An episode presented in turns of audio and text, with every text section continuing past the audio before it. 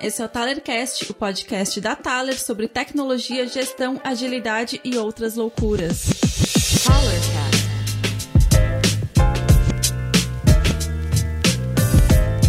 Olá galera, tudo bem? Sejam bem-vindos a mais um episódio do Talercast. Dessa vez vamos falar sobre muitas loucuras é, a gente vai falar sobre NFTs, metaversos e outros assuntos relacionados à blockchain. Eu trouxe um pessoal que já está dentro do mundo do blockchain, vivendo e respirando esse mundo novo e desconhecido para muitos. É, eu sou o Sebastian Ferrari, o host desse episódio. Sou o CTO e cofundador da Tather. E a gente vai falar sobre blockchain de novo.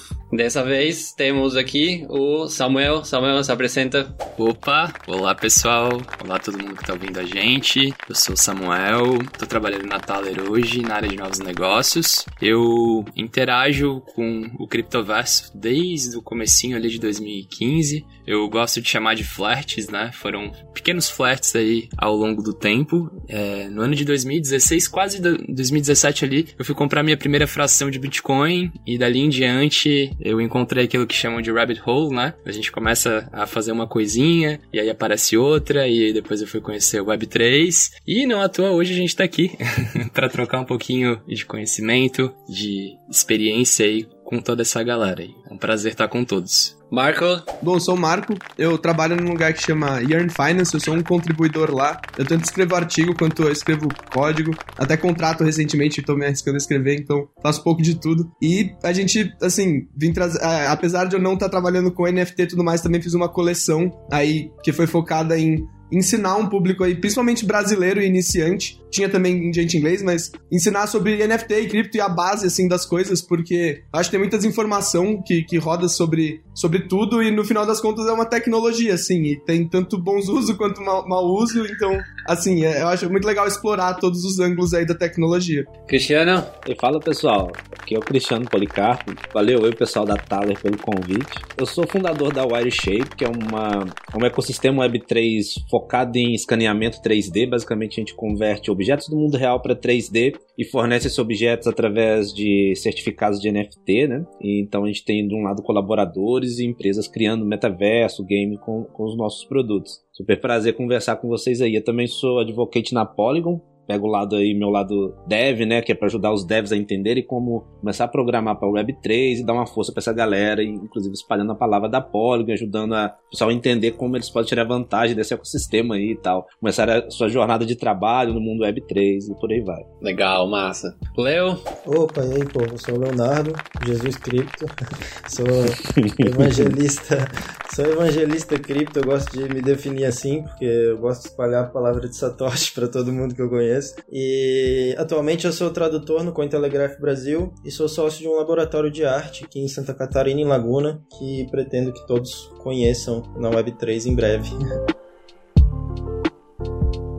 Galera, muito obrigado por vocês terem aceitado o nosso convite. Foi, eu tô muito orgulhoso de ver tanta gente envolvida, né? E a gente poder trocar uma ideia sobre o que que é o, o que que é o NFT, o que que é o metaverso, como que ele se relaciona, por que que isso é interessante. A gente tá em 2022, né? É, a gente passou uma pandemia aí, né? A gente, o Bitcoin subiu, desceu, subiu, desceu, agora desceu de novo, né? É, dizem que era uma bolha, é uma bolha, não se sabe. Vários NFTs surgiram, vários NFTs morreram. E estamos aqui falando sobre esse assunto ainda, né? Então, acho que ele é relevante, né? Muito mais do que antes, às vezes, eu diria. É, e eu gostaria de começar pela pergunta básica. É, o que, que é um NFT? Quem que poderia dar uma palhinha ali sobre o que, que é o NFT? Na opinião de vocês, pelo menos. acho que eu posso começar. Acho que de uma forma bem simples. Acho que são certificados de autenticidade de um determinado item, contrato ou acordo registrado na blockchain, de algo que é não fungível, né? Porque eu não tenho várias cópias da mesma coisa que são idênticas, né? Basicamente, uma definição bem simples, assim. Legal. E eu, eu, eu sempre ouço falar, tipo, uh, que o NFT, ele, ele pode. Ele é uma coisa que lá não é fungível, é um token que não é fungível. E o que, que, que quer dizer não, não fungível? Eu acho que eu posso trazer um bom exemplo, bem prático, para a gente entender o que, que é fungível e não fungível. Eu sempre gosto de usar aquele exemplo do dinheiro. Né, do, do papel moeda, por exemplo. Eu posso trocar dois reais por duas moedas de um real, ou por quatro moedas de 25 centavos, né? Que no final das contas a gente vai ter o mesmo valor, dois reais, né? Isso é o fungível. O não fungível é algo que não funciona dessa forma, é algo único, específico, que não necessariamente a gente vai conseguir trazer essa mesma ideia de valor para duas coisas diferentes. Então, eu não sei se é mais ou menos por aí que fica um pouco claro. Queria até a colaboração dos outros aí, pessoal. Vocês, têm mais, mais alguma coisa para falar nesse aspecto aí? É, tem, tem uma questão interessante aí, que é, inclusive agora, pra, talvez não para esclarecer, mas para complicar um pouquinho o assunto.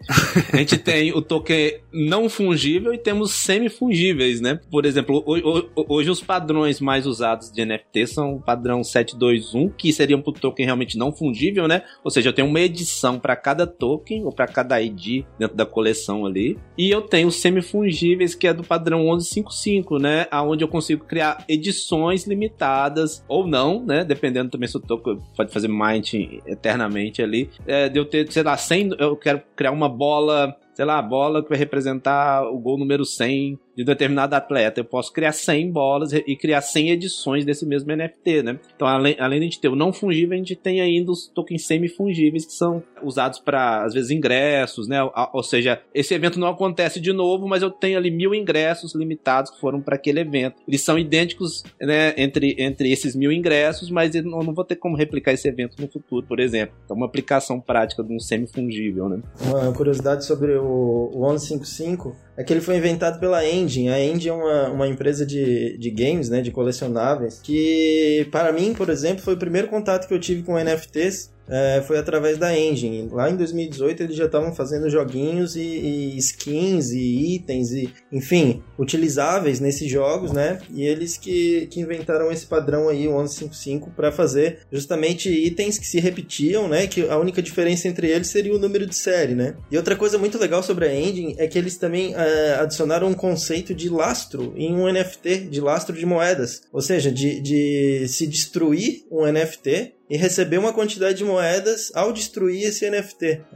Eu trouxe agora porque, porque eu estava até pensando, né, onde foi que eu comecei no mercado de NFTs e, cara, é, a Engine, tipo, eu tive primeiro uma carteira, uma wallet da Engine do que uma Metamask, que é o que todo mundo usa hoje, né? Lá em, eu, eu fui ver, ah, quando que eu fui o primeiro que eu, que eu recebi, foi em 19 de, de maio de 2019. Foi justamente um, um RC 1155 de, um, de uma arte que um amigo meu, designer, fez e distribuiu pra galera, que a gente, a gente, eu participava, pelo menos, de uma comunidade, que era da Engine Brasil, que ele tinha feito. Inclusive, essa comunidade surgiu aqui na, na UFSC, num, num, evento que teve aqui. E a galera ali da, da escola cripto, eles fizeram essa comunidade e começaram a, a compartilhar entre si alguns colecionáveis e, itens de jogos e rifas, sorteios e tal. E ali foi onde eu conheci. Bem interessante. Nesse negócio de fungível não fungível, acho que é assim, interessante olhar o, o, como os contratos são feitos, porque o Cristiano falou, né? Você tem o token não fungível e o token fungível. Se olhar o contrato, a diferença é que o não fungível, se você mandar para alguém receber, o contrato não faz discernimento, assim, de qual um token que você recebeu. Enquanto o token não fungível, né, o NFT, é o contrato tem um ID para cada token. E aí isso é engraçado porque na vida real a cédula, ela é os dois, porque tipo a cédula ela tá marcada com tipo, ela tem, né, todo o sistema antifraude da cédula requer que ela esteja marcada e tudo mais. Então ela é, tipo, não fungível, mas ela é fungível dentro de um ecossistema. você usa ela e troca de forma fungível. É verdade, é verdade, né? Porque você pode até colecionar, né? Tem pessoas que colecionam, né, cédulas de moeda, né? Exato. É, ou até uma carta de Magic, fica bem no intermediário, assim, porque ela é única, mas ela equivale a uma outra carta de Magic igual a ela, mas assim, ela ao mesmo tempo é única, o estado dela importa, então tem, às vezes tem uns limiares que ficam meio, meio turbos, assim. Exatamente, a questão da moeda, o, na verdade, o valor que ela foi criado é para ser fungível, né? Mas ela não é fungível porque, porque tem um número ali de série, né? Bacana. Massa. E, e, e, como é que vocês veem, tipo assim, o que que, o que que, por que que um NFT vale mais do que o outro, por exemplo? O que que, que, que dá valor a esses NFTs? Eu acredito que, que muito, principalmente por, por, pelo pioneirismo, assim, hoje, né? O que a gente, o que a gente tá vendo. E depois a gente vai estar vai, vai tá falando, às vezes, assim, o, o nível de relevância daquele artista, daquela empresa no mercado, sei lá, a reputação de, de, de, daqueles criadores ali no mercado, né? Acho que hoje, pensando em NFT arte, seria, seria isso. Apesar que acho que depois a gente vai entrar aí que o NFT não é só para representar arte, né? Para complicar um pouquinho mais. Com certeza. Até para trazer algum complemento do que foi trazido pelo Cristiano ali, eu acho que o que traz valor hoje para um NFT é algo extremamente contextual. É que tipo de história ele conta, para quem ele conta, como ele conta, que quais as interações que esse NFT vai trazer para quem detém? Aí a gente entra numa questão que volta muito para o que a gente está bastante acostumado a ver com o marketing, publicidade, comportamento, enfim, né? Então, eu acho que é uma resposta mega abrangente.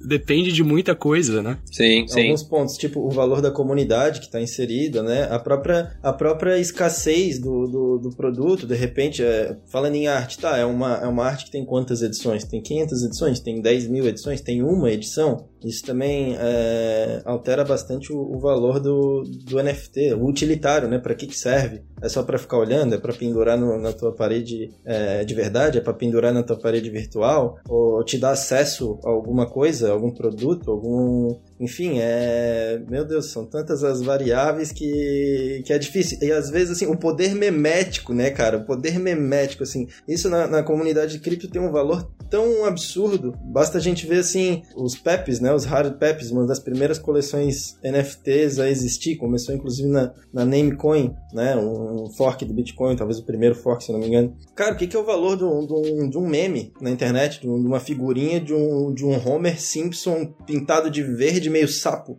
Pra nós pode não ser nada, mas alguém pagou 140 mil dólares naquilo, saca? Então, assim, é. Tem um cara lá na Yearn que ele fala que a blockchain dá massa pros memes. E, tipo, eu gosto muito dessa frase, porque é tipo, é bem isso, assim, você tem um meme solto, mas você é capaz de usar ali as coisas que eu já tenho hoje meio all-chain, tipo, NFT você consegue usar a imagem, e aí você faz um, você junta uma comunidade ali, cria uma massa bizarra pra uma coisa que era só uma ideia e ninguém conseguiria ver valor. E do nada tá tendo valor, assim. Às vezes nem ninguém consegue explicar ainda porque tá tendo valor, apesar de tá tendo, assim. É, é bem interessante isso. É talvez por isso que essa a coisa do pioneirismo, né, de romper barreiras e tal, tem uma tem, tem uma, muito uma, sei lá, um desbravamento cultural que eu acho que é uma das, um dos principais valores que a gente tá vivendo agora, assim, a gente, sei lá, se daqui, sei lá, 10 anos o cara vai criar uma coleção de arte, né, sei lá, estilo, estilo CryptoPunks ou Board Ape, e isso vai, vai ter tanto valor para aquele momento, né? Então acho que o, que o, o desbravamento histórico e mudança de comportamento que a gente está vivendo agora, acho que é a principal razão assim que, que dá valor a esses, esses itens, né?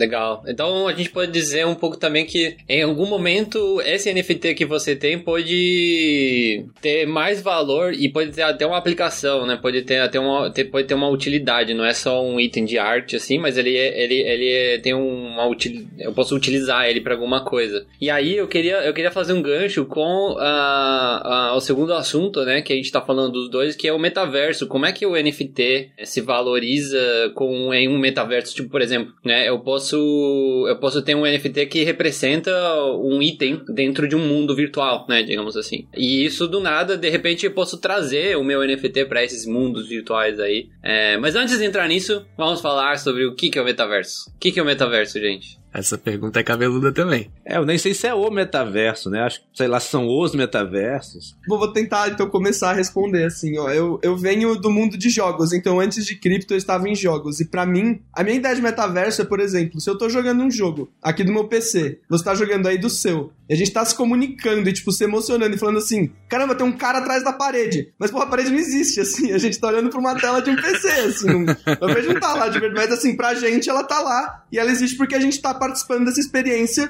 que naquele momento ela existe. Então, pra mim, o metaverso é quando você consegue tirar as pessoas do mundo real e colocar elas nesse, nesse estado, assim, que é, tipo, elas estão acreditando que o que tá atrás da tela, elas estão vivendo uma experiência, né, com, com, outras pessoas, assim. É, e a Vela esperou o dia todo pra chegar a hora dessa experiência aí, né?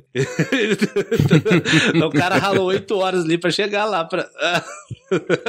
é bem louco, né? Eu entendo como uma intersecção de, de várias coisas, assim. Entre essas coisas, justamente está o, o, o jogo, né? O, o um mecanismo de, de um software espacial, né? Primeiro, eu acho que tem que ter um software espacial meio que no metaverso. É, é onde as pessoas se encontram virtualmente. Mas além disso, tem a questão do, do e-commerce, né? Porque a gente consegue negociar coisas e gastar dinheiro nesse local e mais do que isso também é uma rede social, porque pô, a gente vai para encontrar pessoas e interagir com pessoas, né? Não é só o jogo e nem só o dinheiro, porque isso a gente já tinha, né? A gente já tinha jogos com, com dinheiro e tal, e a gente já comprava itens e, enfim, agora a gente consegue trocar itens, agora a gente consegue usar esses itens, agora a gente consegue usar o item de um local do metaverso, né? Ou um metaverso em outro local, em outro metaverso, em outro jogo, em outra rede social. Então existem vários metaversos. Sim, é um, é um, é um multiverso, né? É um multiverso. Até para complicar um pouquinho mais, galera, eu queria deixar também uma contribuição que eu vi faz algum tempo numa thread no Twitter de um cara chamado Shampuri. Eu não sei se eu tô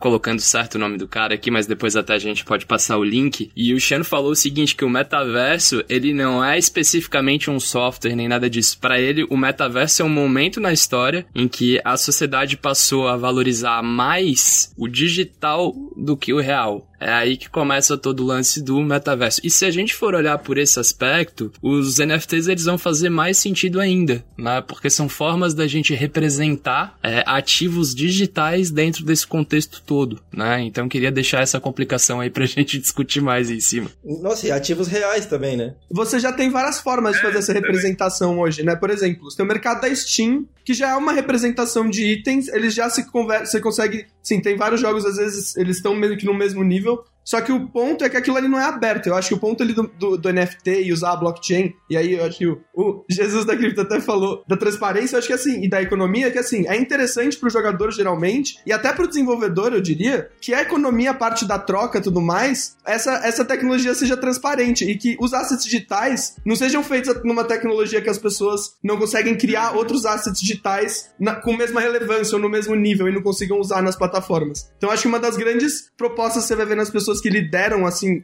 o movimento de NFT é também um pouco dessa parte de o, ele é um protocolo aberto versus, por exemplo, um Facebook, que se você deixasse na mão deles, estaria um protocolo fechado, onde só eles criariam item, ninguém mais criaria, por exemplo. Então acho que tem muito essa parte da transparência. Contra, contra a catedral, né? É, é, a economia que parte de baixo e vai para cima, ao invés daquela que vem lá do topinho, do triângulo no topo e vai descendo, né? É a galera cria conteúdo e cria itens. Eu queria trazer só um, um, uma outra curiosidade, tô cheio das curiosidades na cabeça hoje. É que uh, na pergunta anterior, né? O que, que é um NFT? Cara, um NFT, eu queria lembrar isso, o NFT é a razão de existência da Ethereum. A Ethereum só existe porque o, o, Vitalik pensou em NFT antes de tudo. Vocês sabem como que o, que o Vitalik teve a ideia de fazer Ethereum? Ele ficou extremamente indignado quando a Blizzard nerfou alguns spells que ele tinha, algumas magias que ele tinha no World of Warcraft num, jogo muito famoso algum tempo atrás, acho que ainda deve ser muito famoso, a galera deve jogar pra caramba. E ele tinha um, um item, um, uma magia, sei lá o que que ele tinha, que era super raro e super forte. E aí a Blizzard foi lá e avacalhou, cara. Botou mais um monte, era, tornou o, o que ele tinha comum. E ele ficou super puto, cara. Ele ficou super puto e falou: Não, eu tenho que fazer uma plataforma que, que seja neutra e, e que, e, que eu possa registrar os itens, né? E, e, ninguém, nenhuma força centralizada possa mexer no, na, na, quantidade de itens que foi criado ou mudar o, as características dela. E daí ele tentou trazer aquilo primeiro pro Bitcoin, né? Na época, eu não sei se ele já trabalhava na, na Bitcoin Magazine, mas ele era contribuidor do Bitcoin. E a, e a comunidade Bitcoin, como a gente sabe, é, é, super conservadora, né? E não, não quis mudar características do Bitcoin, né? Tipo, não, não, não quis avançar com o Bitcoin para tornar ela, tornar ele Turing completo, que, que é o que, que meio que a diferença, né? Entre Ethereum e Bitcoin. Ethereum é um computador, né? Bitcoin é uma moeda. É, é que antes ele também, o pessoal do, do Bitcoin, eles eles viam muito assim, ah, tudo que tá na blockchain tem que ser só coisa de transação, você não pode ficar enfiando dado, mas hoje em dia, já que o Ethereum também já cresceu e tomou muito da liquidez, assim, até, e que expandiu o mercado, mas aí eles aceitam qualquer transação lá na rede Bitcoin, eles mudaram um pouco a cabeça já, também hoje, quanto Sim, a isso. E, e daí o que, o, o, o, ele não conseguiu, né, mudar o código do Bitcoin e resolveu fazer uma plataforma diferente, resolveu fazer um supercomputador descentralizado, daí, claro, é, o conceito de NFT não existia, né, uma brincadeira que eu trouxe, mas assim, A ideia é basicamente isso, né? Um item colecionável digital. Olha só que loucura. Ele, ele inventou esse negócio que é muito mais do que NFT agora, né? Que é, que é um supercomputador, enfim, e tem milhões de, de aplicabilidades por causa que ele tava indignado com o joguinho, que, que mexeram no joguinho dele. Tá, tá no paper do Ethereum, se eu não me engano. Tem já, tipo, essas coisas, tipo, token, ele já falava, assim, sobre isso. Sim. Já sim. quando ele fez mesmo, assim. É que daí tem que as pessoas fazerem, porque eu, criar o padrão é mó, é mó trampo, assim, efetivamente. Não é fácil fazer, mas aí ele só deu a ideia. É, eu queria compartilhar um pouquinho da minha visão sobre o metaverso. Eu sou um cara um, acho que uma geração talvez um pouquinho antes da galera aqui, mas é, eu comecei a trabalhar com 3D ali por volta de 2007, 2008, e assim que eu comecei a entender é, um pouco sobre modelagem, como é que é, produzir as personagens e tal, né, antes de trabalhar com a Wireshape, a gente tinha um, uma produtora que era especializada em 3D, chamada Balloon, e a gente começou a fazer modelagem 3D para outras empresas, né, para empresas de arquitetura, para empresas de game, para empresas de animação e tal. A gente deparou com um tal de Second Life, eu não sei se você já Nossa. conhecer, conhecer esses caras. Sim, sim. Dei um rolê lá dentro também. E, é, e aí tem uh, aí tem uma coisa ali que é um 10 Studio, não sei se vocês já viram falar disso, que é, é um dos principais criadores para Second Life, assim, de, de, personagens, de avatares e itens e, por aí vai, né? Então, a, ali a gente não tinha esse termo metaverso que tá, tá, se organizando agora, pelo menos não tinha um termo tão bem definido, né? Acredito que a definição disso seria o quê? Criar experiências para as pessoas aonde eles, em determinado momento, é, trocam a vida real pela digital, que tem um pouco, tem conexão com o que vocês estão falando, né? Mas na prática mesmo, com um personagemzinho ali tal, representando aquela pessoa. E, e, ela vai seguir esse fluxo durante um tempo, né? Tipo, se ele chegar amanhã, ele vai continuar com os itens, ele vai continuar com aqueles contatos, com a rede, então ele vai construindo uma, uma rede social ali, uma vida ali dentro, né? Então, eu acho que esse conceito novo de metaverso e, e talvez esse gancho de como o NFT entra, entra nessa história e como é que ele, justamente com o comentário anterior, ele, ah, tá, para começar a limitar se o item pode ser replicado ali dentro ou não. E se puder ser, que seja claro ali através da. da Exatamente. Do, do, do contrato de código aberto na blockchain que as pessoas vão vão conseguir é, verificar, cara, isso aqui os caras vão replicar se quiser. Então, se passar por uma auditoria aí, sei lá, de uma, de uma empresa focada em auditoria de blockchain, falar, ó, esse contrato aqui tem um alerta, vai ficar vermelhinho ali, se você quiser investir no token, vai fundo, ou investir no NFT só que tem falha no contrato e seja feliz ali, né? ou não. Mas é, é, é, possível que a gente entenda essa previsibilidade, tem um pouco mais de previsibilidade do que vai acontecer, né? Igual, a gente tá, tá, tá formatando a Wireshape DAO, né, e tentando usar as melhores práticas para isso, apesar que não existe práticas super bem definidas, porque é, é tudo muito experimental ainda. Mas existem alguns conceitos básicos que é legal, talvez, a gente trazer para reflexão hoje aqui, né? Por exemplo, é super legal a gente ver alguns projetos, e o que, o que a gente está tentando fazer, onde se a empresa inicial ou se os fundadores que começaram aquele projeto sumirem, não quiserem saber mais daquilo, ou decidem fechar a empresa, ou enfim, qualquer outra coisa, o projeto está tá com código aberto e a comunidade possa tocar isso da forma que ela acredita que é, que é a melhor maneira e que ela conversa com com, com, com o sistema, né? Ou seja, eu acho que o metaverso que está se propondo hoje é uma evolução do que a gente tinha lá no Second Life, aonde as pessoas, a comunidade tem força e tem voz na direção que o projeto vai andando. Então, eu vi com a galera que já falou que é orientada em comunidade, eu tô super a favor. Depois quero até conversar mais para entender como é que vocês pensam isso, né? Mas eu vejo, vejo assim, acho que a Web3, sei lá, acho que não sei se era o escopo do papo hoje aqui, mas vamos ter que falar um pouquinho disso também. É orientado na, dar poder às pessoas, né? Da propriedade e, da, e da, dessa. Esse poder para as pessoas realmente decidirem e terem propriedade dos itens é, digitais ali, né? Não ficar na mão de, de algumas empresas centralizadas. Então, acho que é, o metaverso em si, como software, como experiência, realmente tem isso tudo que vocês falaram, mas acho que como propósito ele vem com algo um pouco maior, né? É, assim, talvez um pouco mais profundo, assim, pra gente entender que nós estamos falando aqui de, de, as pessoas terem direito de entender o que vai acontecer com o investimento dela, com o tempo que ela dedicou ali, com a comunidade que ela colaborou, né? Ela tem um pouco mais de controle disso também, né? Ou ela é, poder votar, enfim, nas ações que, que, que vão acontecer naquele ambiente, naquela DAO ou naquele projeto, enfim. Eu acho que trazer esse, esse aspecto de governança junto, né, é, super importante quando a gente está falando pois disso, é, né? aí, aí eu acho que surge, começa a surgir um, um, um conceito novo, né, o tokenomics, começa just... acho que o pessoal tá usando, tá começando a usar é, não só em DAOs, né, mas também em metaversos, né? Então começam a criar esses mundos, né, esses jogos às vezes, né? Tudo é um jogo, né? É, praticamente, né? Então acho que nesses nesses ambientes está começando a emergir várias maneiras de criar essas criptoeconomias que é, muitas vezes beneficiam todas as pessoas envolvidas, né? E isso faz com que a própria o próprio pro projeto, né, o produto comece a crescer, né? Mas cresce justamente por essa comunidade que se começa a construir em volta, né? Tipo Axie Infinity, enfim, outros outros assim, né? É, acho que muda totalmente o conceito de marketing, né? Eu acho que é muito mais orientado pela comunidade. Isso tem uma força muito grande, porque ali a gente tem, sei lá, sua comunidade tem 20 mil pessoas, você tem 20 mil evangelistas ali fazendo de tudo para a coisa funcionar. 20 mil sócios, vamos dizer assim, né? Parceiros e tal. Então, é, acho que um desafio é isso que a gente até estava conversando aqui nos bastidores antes, né? De trazer educação para empresas, entre aspas, entre, entre aspas, tradicionais, a entender os benefícios que tem para você começar a atuar dessa forma, começar a dar força para a comunidade. Né? E para as próprias pessoas, né? para os participantes também da, daquelas comunidades. assim Por que, que, por que, que é importante elas terem poder de voto? Ou por que, que é importante elas terem a custódia do, dos próprios ativos? Né? É tipo o, ethos do, do mercado cripto mesmo. Né? Claro que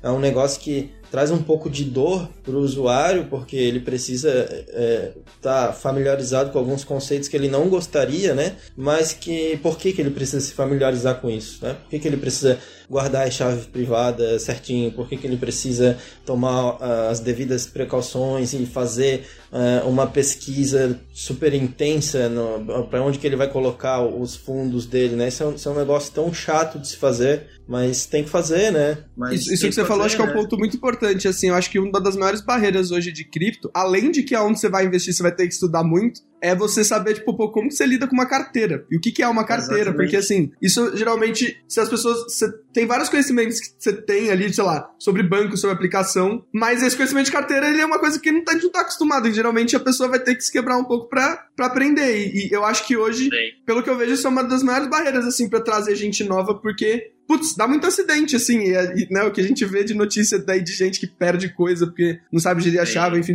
geriu mal, ou foi hackeado mesmo por alguém super direcionado e aí não tem muito o que você fazer. Assinou um contrato, né, malicioso, pô, foi vender um, aceitar uma proposta de, de venda no OpenSea e se ferrou. tipo, eu acho que uma das coisas, assim, você ser ruim em cripto já requer muito conhecimento hoje, assim, você ser uma pessoa Sim. noob, só navegar você já vai ter que ler bastante. Mas isso é, isso é recompensador ao mesmo tempo, porque você aprende muito e você ganha bastante independência, assim, de, de usar as coisas. E vocês acham que. É, porque, assim, é o metaverso junto com o NFT, é meio, tipo assim, são itens que eu posso ter, né? Itens virtuais, digamos assim, né? E eu posso transitar esses, entre esses mundos, né? Então é como se eu tivesse uma vida mesmo virtual, né? Porque eu posso comprar um quadro, sei lá, e eu posso levar meu quadro para um outro metaverso, tipo, sei lá, não sei como é que é, está começando a surgir as grandes empresas, né? Começando a criar seus próprios metaversos. E eu não sei como é que eles estão interoperando, né? Ou seja, como é que eles estão. Como é que eles são compatíveis. E aí eu comecei a ver uma tendência de. Inclusive o Leo me, é, me mostrou também um, um NFT, que eles estão começando a criar padrões, né? Protocolos de comunicação que seriam esses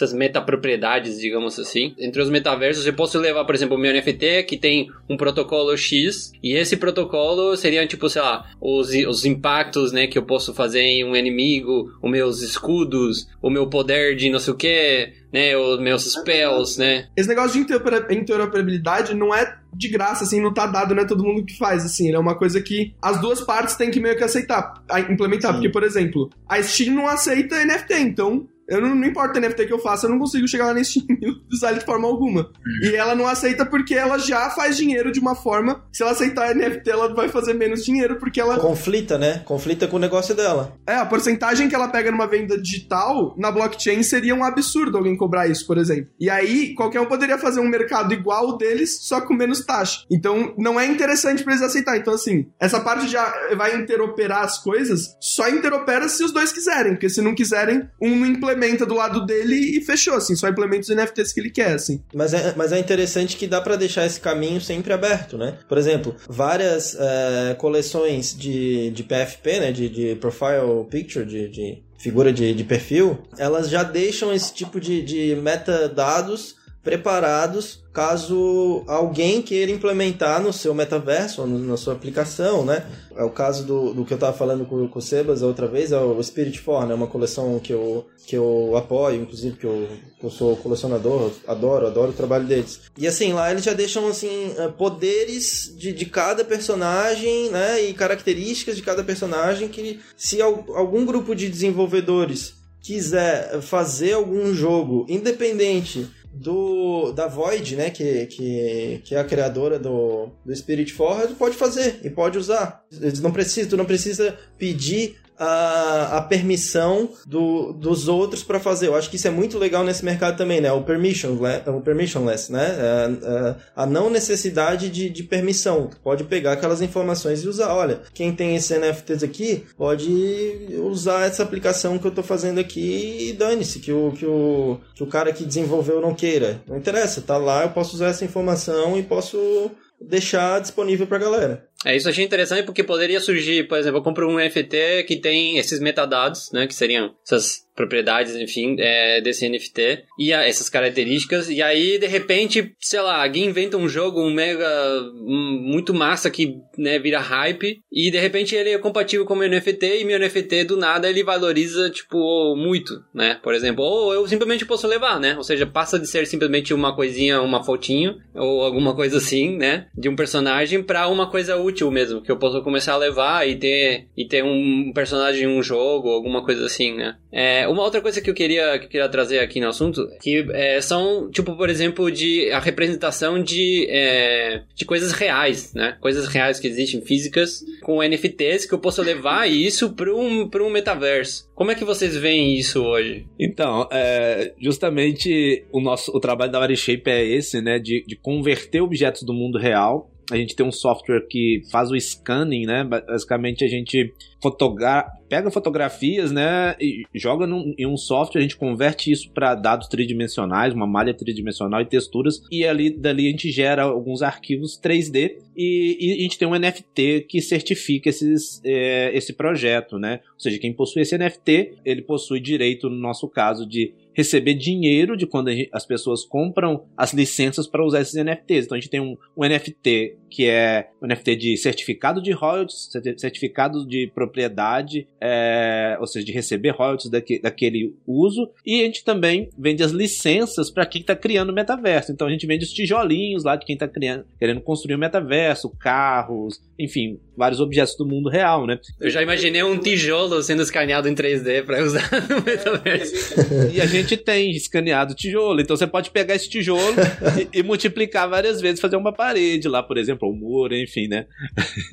e, e, mas aí vai um pouco além, escaneia, sei lá, é, é, fruta, pão, carro, poste, ou seja, coisas do mundo real para a gente ter gráficos muito top dentro desses games, né? Porque hoje ainda a gente está vivendo uma, uma transição. Então, dentro do, dos metaversos, a gente tem ali uma coisa, um estilo mais cartoon, né? E tal. Você vê que não é realista, aquele 3D e tal. A nossa proposta é realmente é trazer a, algo mais realista para a gente ter aqueles gráficos que a gente vê nos, nos, principais games aí, que a gente roda em PS5 e por aí vai, dentro do metaverso, né? Inclusive, a gente também serve essa indústria. Então, ou seja, são NFTs que uh, um cara lá, sei lá, da. A gente, inclusive, tá em conversação com o pessoal da EA Games. O cara da EA Games compra nossos ativos, ou seja, nossos NFTs, as licenças deles, e o cara que contribuiu, né? A nossa, a nossa DAO é, é em cima de comunidade, de comunidade, então as pessoas contribuem com fotos e recebem NFT. Se a gente vende isso para uma EA Games, para outras empresas, esse cara recebe parte dessa venda. A gente fica com um pouco dessa venda e o, e o cara que também contribuiu recebe parte, né? Baseado no número de NFTs que ele tem.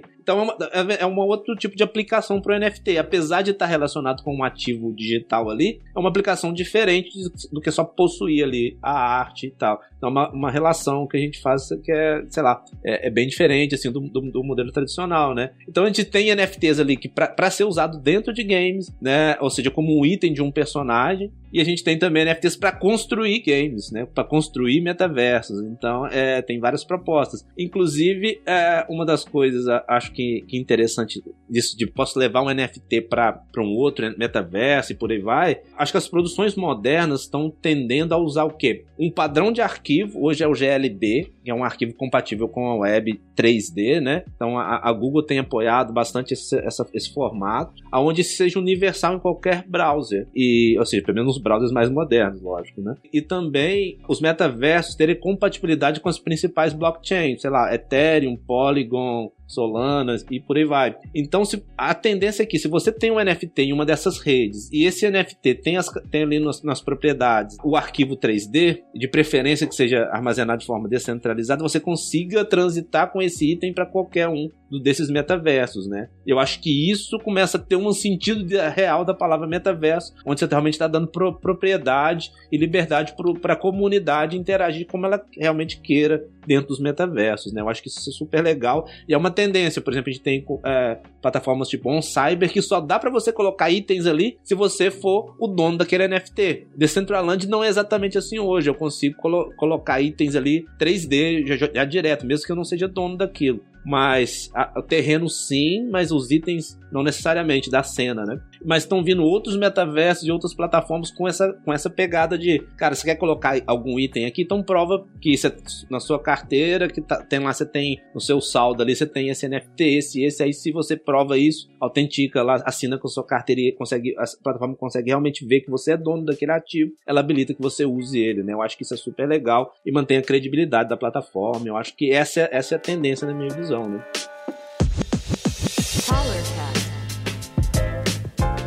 A gente tá quase chegando no final, lamentavelmente. Eu tô adorando demais o papo. Tem gente aqui comendo chocolate na minha cara. Eu tô com inveja. e é, eu gostaria de trazer um, um, um, dos últimos assuntos aqui pra, pra gente conversar, que é como é que, como é que as pessoas podem por exemplo, vamos supor que alguém escuta esse podcast, né, e fala assim, pô, interessante, né, eu gostaria de começar a entrar nesse mundo, tanto como desenvolvimento, como começar a entender um pouco mais, por onde que vocês acham que, que existem caminhos, assim, para essas pessoas, para esses curiosos? Ah, Existem vários, né? Eu acho que a gente se conheceu em um desses caminhos, né? É verdade. Não foi? Uhum. A gente se esbarrou. Então, assim, existem DAOs especializados em educação. Eu acho que o nosso público aqui deve, deve ter bastante devs e, e, e gestores, sei lá, né? E eu acho que educar primeiro é super legal para não, não fazer as cagadas que o pessoal já comentou que normalmente acontece. Então, quanto mais você estudar, menos probabilidade de fazer uma dessas, né? Então, acho que tem é, Bankless e, e várias outras aí que, que fornecem um conteúdo de qualidade e, que, e que vai, né, vai te preparar para entrar no mercado se, se for esse, essa vontade. Acho, acho que começa a contribuir com uma DAO, começa a entender o, o, mindset da galera ali, entender como é que é a cultura. Eu acho que é, que é, é super prazeroso e totalmente diferente de uma, de uma do que a gente está acostumado, né? Para melhor, no, na maioria dos casos. Sim, essa aí que você falou, ah, desculpa, Marcos, só, só vou complementar que onde a gente se conheceu foi no Token Engineering é, Academy. Tem um grupo de estudo do Brasil e aí uh, a gente se conheceu lá, conversando, né? tipo, tinha algumas pessoas, né? E foi uma surpresa, assim, ver pessoas falando em português, né? Falando sobre uh -huh. engenharia de tokens. Tipo, né? Ninguém nunca ouvi ninguém falando em português sobre esse assunto. Pois é, eu também fiquei super surpreso e boa surpresa, né? Pois é. Não, eu ia dizer que eu acho que nesse ponto de estudar é assim, se você for quiser estu querer estudar as coisas, vale a pena você ler a base e ao mesmo tempo você usar coisas e tipo, pôr lá uns 10 reais, sei lá, você não, você não precisa, não, você não tem limite de quantia para operar as coisas na blockchain, geralmente. E tem muita coisa, tem plataforma de empréstimo, tem plataforma de swap, tem plataforma de rendimento. E assim, se você tá querendo entender do mundo, eu acho que o jeito mais fácil de entender é abrir essas plataformas. Por exemplo, o Cristiano, ele, tá, ele falou da rede Polygon, que assim, ela funciona exatamente igual a rede Ethereum, só que as transações vão custar um centavo para menos, sei lá, vai ser tipo isso. Então você vai conseguir experimentar com, sei lá, 10 reais que seja, todos os produtos que existem na blockchain, e você não, assim, não vai estar sujeito a uma perda bizarra e você vai aprender e entender, pô, por que, que é diferente você ir lá do, do, que você ir numa corretora centralizada. Porque é diferente você fazer um empréstimo lá do que você uhum. fazer num, num O que é. Ó, quão rápido é você fazer um empréstimo lá versus em outro lugar. Então, assim, você comparar por você mesmo, acredito que você vai entender mais rápido o porquê das coisas existirem, assim. É, começar a testar, né? Inclusive, pode usar na, na, tá no Faucet ali e, e, e, receber alguns, alguns tokens de graça, os tokens de testnet, né? Então, assim, na cara, não quero perder os 10 reais, beleza, então entro ali, então entro ali e, e, e, recebo os tokens de teste gratuitos que a maioria das plataformas tem uma versão na, na rede de teste se você tiver né, inseguro, assim, de trabalhar com dinheiro real. Mas até para colocar, galera, assim, acho que pra gente conseguir chegar nesse mundo, o primeiro básico, para quem tá bem no começo, é, eu acho que fazer uma MetaMask da vida, né? Ter a sua wallet, ter as suas primeiras interações ali, porque eu realmente acho, a porta de entrada tá ali. E a partir do momento que tu começa a ter a autocustódia dos teus bens, interagir com as carteiras ali, aí esse mundo todo ele vai começando aos poucos a aparecer, né? Outra coisa é que as comunidades cripto são super abertas, né? Tanto no Discord ou no Twitter, ou, enfim, qualquer que seja a plataforma, a gente tem uma abertura muito grande para trocar experiências, para conversar, para se ajudar. A galera se ajuda muito no Twitter ou no Discord da, da, das aplicações ou das redes ou de grupos de estudo e tal. E dá para aprender muito com essa galera, assim, é, perguntando e se metendo e tendo vontade, a gente aprende, cara. Claro que a gente vai errar, todo mundo vai fazer merda, todo mundo vai fazer merda. Pode ter certeza absoluta que todo mundo vai fazer merda, com DeFi ou com NFT ou com cripto. Então, assim, faça merda com pouco, faça merda na rede de teste. É, a merda, é irreversível. Com... Então, faça com pouco, né? Pra aprender, né? Exatamente, cara. E, e, a galera se ajuda muito, então a gente acaba aprendendo no na experiência mesmo, se metendo, conversando e, e, querendo aprender. Tem vários cursos gratuitos de, de tanto de, de criação de NFT, de arte, de enfim, de, de DeFi. Tem também cursos pagos, obviamente, se a pessoa quiser se aprofundar um pouco mais e pegar coisa com mais qualidade, enfim, né? Tem também pago que não tem qualidade nenhuma, muito. Mas é, é isso, é se envolver e, e trocar experiência com a galera, assim. Sim, é, tem essa, essa, é, tem aquela, como chama, Build Space, é, que ela é muito boa também. Eu tenho feito algumas coisas por lá. Você ganha um NFT no final, como certificado, né? É, e, e tem uns, uns um, alguns, tipo aquele é, Rabbit acho que ele chama.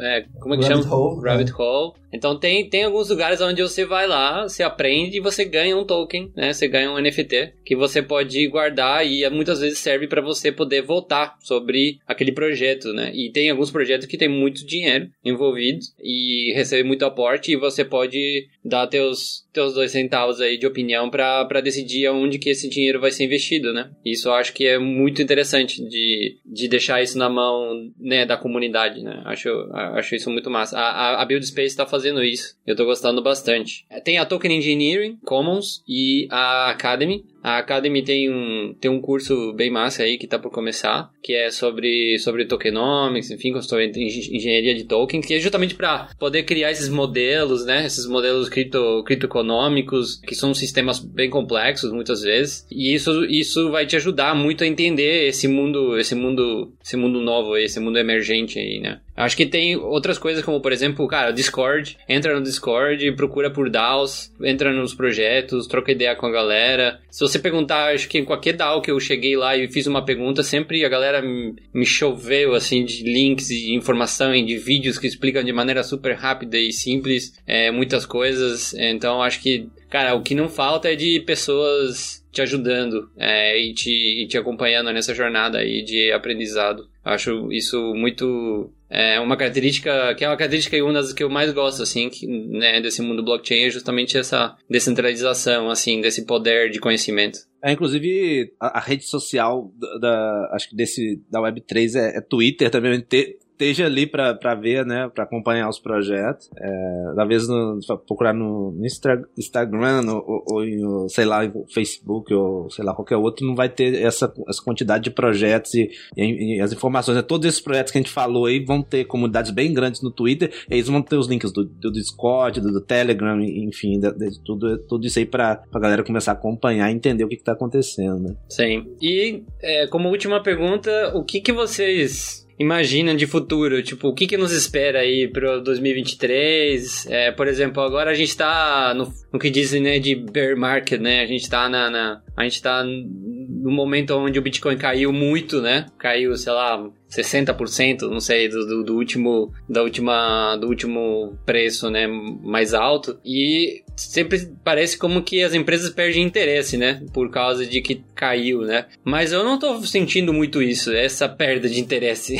eu tô vendo que muitas pessoas estão mais interessadas ainda em querem aproveitar agora que tá barato, comprar coisas e, e, e o gás tá mais barato e enfim, esse tipo de coisas, né? É, adquirir tokens, né, e tudo mais. Então, o que que vocês acham que que, que, que vem aí? Cara, eu acho que vem bastante coisa. Primeiro ponto sobre, sobre o bear market, assim, para mim é o melhor momento do mercado cripto, não só no, no termo do, do, ponto de vista do investimento, mas no ponto de vista pra gente saber realmente quem tá construindo alguma coisa útil e quem tava só surfando uma onda de, de, de hype e de alta, né? Se a gente voltar aí um ano, a gente vai ver um monte de celebridade fazendo, fazendo pseudo-celebridade também, enfim, fazendo coleções de NFT e que floparam todas, obviamente, porque a gente viu claramente que a maioria estava simplesmente querendo se aproveitar de um mercado borbulhante, né? E daí quando a, a parada quase que morre, é, a gente vê quem queria construir mesmo, né? E quem só queria se aproveitar. E, é, e muitas delas a gente provavelmente vai ver ser multadas aí no futuro porque elas foram muito criminosas, assim, e que como é bom, é des, né, desregulado, o pessoal não sofre as punições na hora, mas assim, eventualmente chega, assim, ainda mais o pessoal Sim. que é famoso. Sim, eu tava vendo inclusive uma notícia, eu traduzi inclusive uma notícia hoje sobre isso, várias celebridades americanas denunciadas por promoção de, de NFTs que, que eles não sabiam absolutamente nada e estavam só vendendo a própria imagem ali e tal.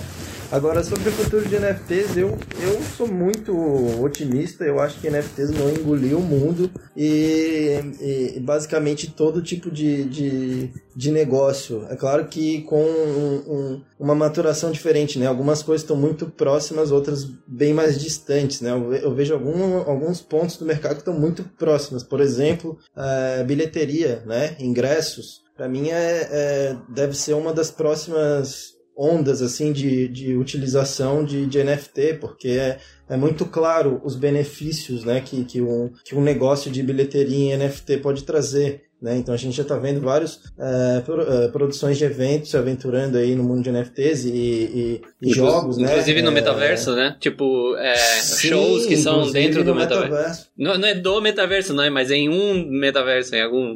Sim, ou, ou esportes também, ah, né? Não, o Fortnite, o próprio Fortnite, ele não tá em cripto, mas ele já, já tem essa vibe, assim. Tem um monte de moedinha lá, tem show lá, assim. Pô, qual a diferença de estar tá usando a blockchain? Não é um detalhe quase, assim. Sim, é, porque tu tem um, um, uma superfície de contato muito interessante, né, com, com os teus clientes, né? Tu consegue não só vender um ingresso que ele é, é impossível de forjar e tu consegue verificar, né?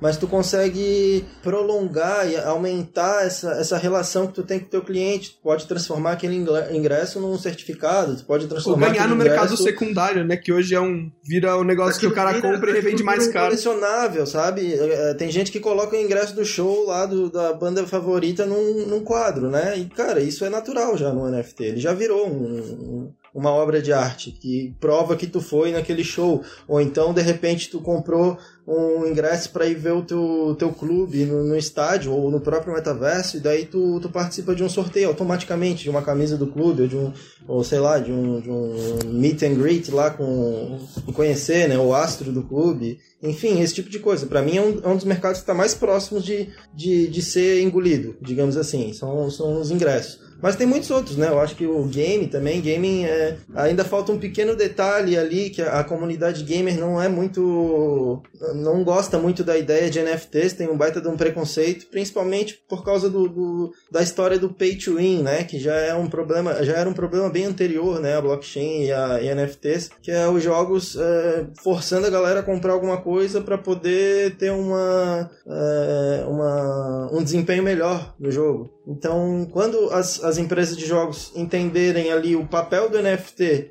nos jogos, de repente uma skin, de repente, né? Enfim, dá pra gente ficar horas aqui falando, mas eu acho que também vai ser outra empresa que vai ser engolida assim rapidamente. E muitas outras. É um mercado que ele tem muito a ver, que ele já, que assim, pelo menos se mostrou, é o de sneaker, né? Que é o de tênis, porque ele tinha uma dinâmica de venda muito parecida, tinha edição limitada que a galera se amontoava no site, o site cai Sim. na hora que lança e tipo assim, é igual NFT, é literalmente uma dinâmica muito parecida, que tipo, depois a galera revende no mercado secundário. Então assim, eu acho que vão surgir esse, esse tipo de coisa que às vezes já existe na vida real e que alguém consegue fazer com o NFT uma dinâmica muito similar e que eu, e aí tipo meio que puxar uma fatia desse mercado pro digital assim. Não- a gente não sabe exatamente o que, né? Porque eu acho que assim, tudo que você for investir a curto prazo vai ter chance de ir pra zero e tipo, no final dos contos não ser nada. Mas assim, a longo prazo, eu, eu gosto muito da ideia da blockchain e tudo mais, e de você ter esse padrões para itens digitais como NFT. Mas assim, tu- é- tem muita aposta no ambiente. Eu acho que as pessoas têm que saber que em cripto, tipo, né, além de toda a A questão que a gente né? falou de segurança, a- todos os seus projetos têm chance de, pô, dar, dar errado amanhã, assim, e aí você perder a grana. Então, você tem que saber onde você tá pondo a grana muito bem e qual é a chance do projeto sumir, assim. É, na minha visão, cara, tá tendo um movimento muito legal é, em questão de investimento. É, tá, tá criando, porque para um formato tradicional de startup, que nem é tão tradicional assim, né, já é considerado algo de inovação, existem padrões de, de investimento, né? Geralmente as empresas têm quatro anos de vesting com seus funcion... os primeiros os fundadores, com alguns funcionários no início. O que, que é isso? A pessoa só vai receber essas ações, igual a, é, eu- sou um dos fundadores da WireShape, mas eu não tenho as ações até que eu complete o ciclo ali de quatro anos no total, né, das minhas ações. Então você não é dono até que você trabalhe, né? Realmente. Então, no formato da Web3, inclusive usando blockchain para assegurar isso, estão sendo criados formatos de investimento diferentes. Inclusive, até algumas empresas de investimento VCs aqui do Brasil, inclusive de fora, me chamaram para bater um papo para tentar entender como que a gente está formatando isso na WireShape, como é que está sendo a nossa experiência, né? Então tem sistemas be- bem robustos assim de smart contract, de vesting para investidores também, porque ninguém quer que o cara compre o token ali e assim que o projeto lança, o token provavelmente multiplica ali É, o cara vende. 5, 10, 20 vezes, o cara já vende e arregaça com o projeto, né? E- então, tá se criando uma, um formato, um padrão de investimento focado em, em projetos Web3, por consequência, blockchain, metaverso, NFTs e por aí vai. Aonde ah, tanto os investidores. Antes era só, talvez, os fundadores que tinham esse vest, né? Agora, como tem mais liquidez ah, nesse mercado, porque um token é muito fácil de vender, uma ação de uma, de uma empresa, principalmente uma empresa early stage, ela não tem liquidez, é difícil vender isso. O cara investe ali para ficar 8 anos, 10 anos, quando a empresa tiver uma saída lá, né, o exit lá na frente, o cara vai ter essa grana de volta e tal. Já no projeto cripto, não, a coisa é muito rápida, tudo acontece muito mais rápido. Eu acho que o exemplo legal disso que você falou, estendendo assim, o lugar pelo menos que eu trabalho hoje, a pessoa que criou, ela não queria ficar lá. Tipo, ela criou e ela não queria mais controlar, ela não queria participação, ela só queria sumir, sei lá, tipo Satoshi, só queria não tá mais lá. E aí o que ele fez foi todo mundo que usava a plataforma recebeu ação proporcional a quanto tempo, por quanto tempo usava a plataforma. Daí ele criou ali o processo de governança no fórum. Ele não ficou com nenhum token pra ele e vazou. E aí, a partir de agora, vocês que usaram a plataforma, enfim, são os acionistas, né? Porque se você chamar isso de ação ou né, estoque, whatever. Agora vocês que se virem pra comandar o negócio, porque eu nem tenho mais nem alinhamento financeiro, nem poder no processo de governança, assim, sabe? Então, está definitivamente fora da minha mão isso. Eu acho muito interessante se você for pensar que ferramenta você teria fora de cripto pra você fazer essa mesma coisa, assim. Como é que você estruturaria isso fora? Acho bem muito difícil, assim, imaginar isso. Até para colaborar, galera, é, trazendo um pouco da minha fala mais para algo geral, eu acho que o que tá acontecendo agora, assim, a gente vê um grande mo- movimento do, do big business mesmo tentando se posicionar, né, dentro do metaverso, fazendo campanhas, essas coisas todas. É, eu acho que isso só vai caminhar mais rápido, né, pro ano de 2023 e pros próximos anos. Ao mesmo tempo, eu vejo que muitos novos modelos de negócio, partindo do, do princípio de descentralização, devem surgir? Então, ao- é, eu vejo que ao mesmo tempo que as grandes empresas estão tentando se posicionar, esses modelos de negócios que vão ser começados dentro desse novo universo, a tendência deles é se diluir numa descentralização, né? Talvez não tão rápida, mas eu acho que isso acaba sendo consequência. né? E de maneira geral também vejo que muitas coisas práticas vão ser entendidas como resolvíveis dentro também desses novos ambientes. Né? E claro que o mundo de interações, é, de marcas, iniciativas, a arte, enfim, vai estar tudo englobado cada vez mais dentro nesse, da- desse novo contexto que vem a ser o que a gente chama aqui de metaverso, né?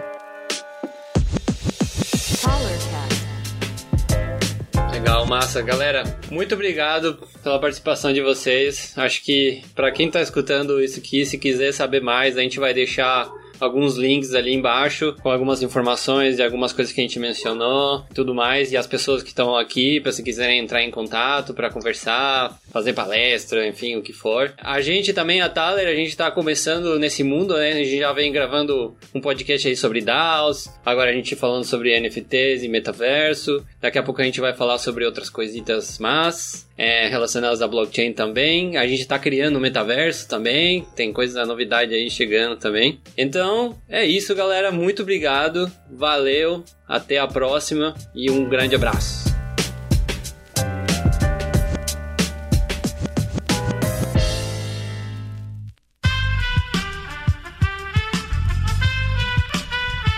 Esse podcast foi editado por Aerolitos Edição Inteligente.